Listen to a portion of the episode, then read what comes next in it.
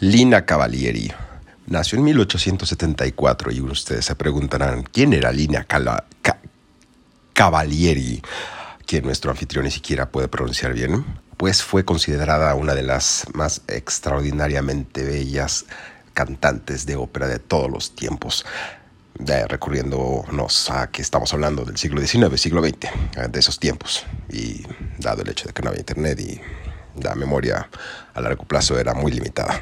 En fin, Linea Cavalieri, como sospechará, nació en Italia, más precisamente, de manera más precisa, en una, a unas cuantas millas de Roma, y quedó huérfana desde pequeña, desde los 15 años, pero pues ella era muy destrampada, muy, era un espíritu libre, así que nada de orfanatos ni nada por el estilo. Ella se lanzó a la vida y le echó ganas, odio ese término, pero lo acabo de utilizar, ni modo, para abrirse camino dentro del, del complicado mundo de la música a través de ese portentoso regalo que le dio Dios, su voz.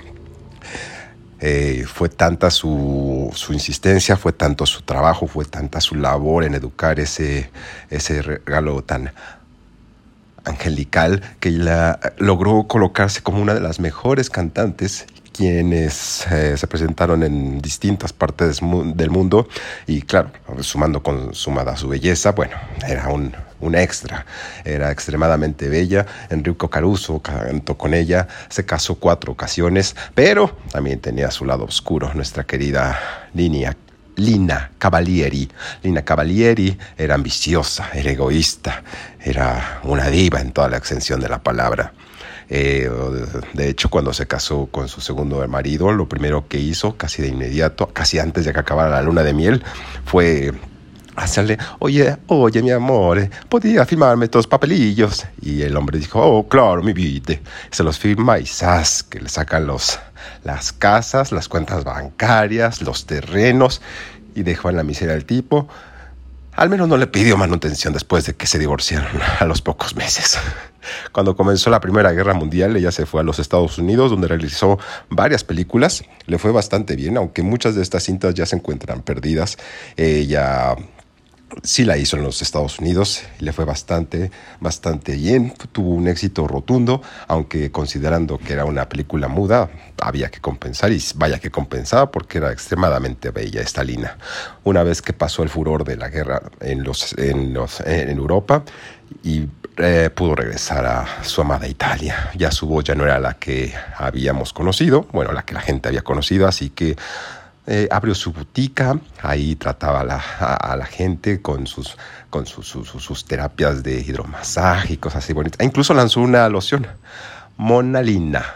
¿Eh? Ándale, que no se diga que no se aprovechaba, que aprovechaba. Mona Lina, como Mona Lisa, ya sabes, Mona Lina. Mona Lina era su, su perfume. Pero entonces vino la Segunda Guerra Mundial. Ella, ella estaba en Florencia y estaba pues con su más reciente con su más reciente marido y eh, sonaron las alarmas y comenzaron a huir todas las personas hacia los refugios. Pero ella ya que está en el refugio dijo mis joyas no no no sin mis joyas no no más bien fue algo así como sin mis joyas no sin mis joyas no entonces le gritaron Lina Lina Lina y Lina Lana pum va por sus joyas y en eso cae una, una bomba y quedó tirada en el suelo la pobre Lina Cavalieri.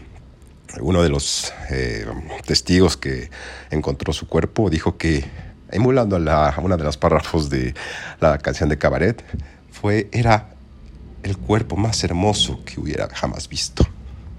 Así, bueno, para lo que sirve. Eh, la vida de esta línea, Lina Cavalieri fue llevada al cine a través de Gina Lollobrigida en 1955 en una película que se lleva, se lleva, se lleva, se lleva, que llevaba por nombre Hermosa pero peligrosa. Beautiful but Dangerous, honestamente, no sé cómo lo habrán puesto en América Latina. Pero bueno, descansa en paz, Línea, Lina, Cavalieri, Cavalieri. Adiós.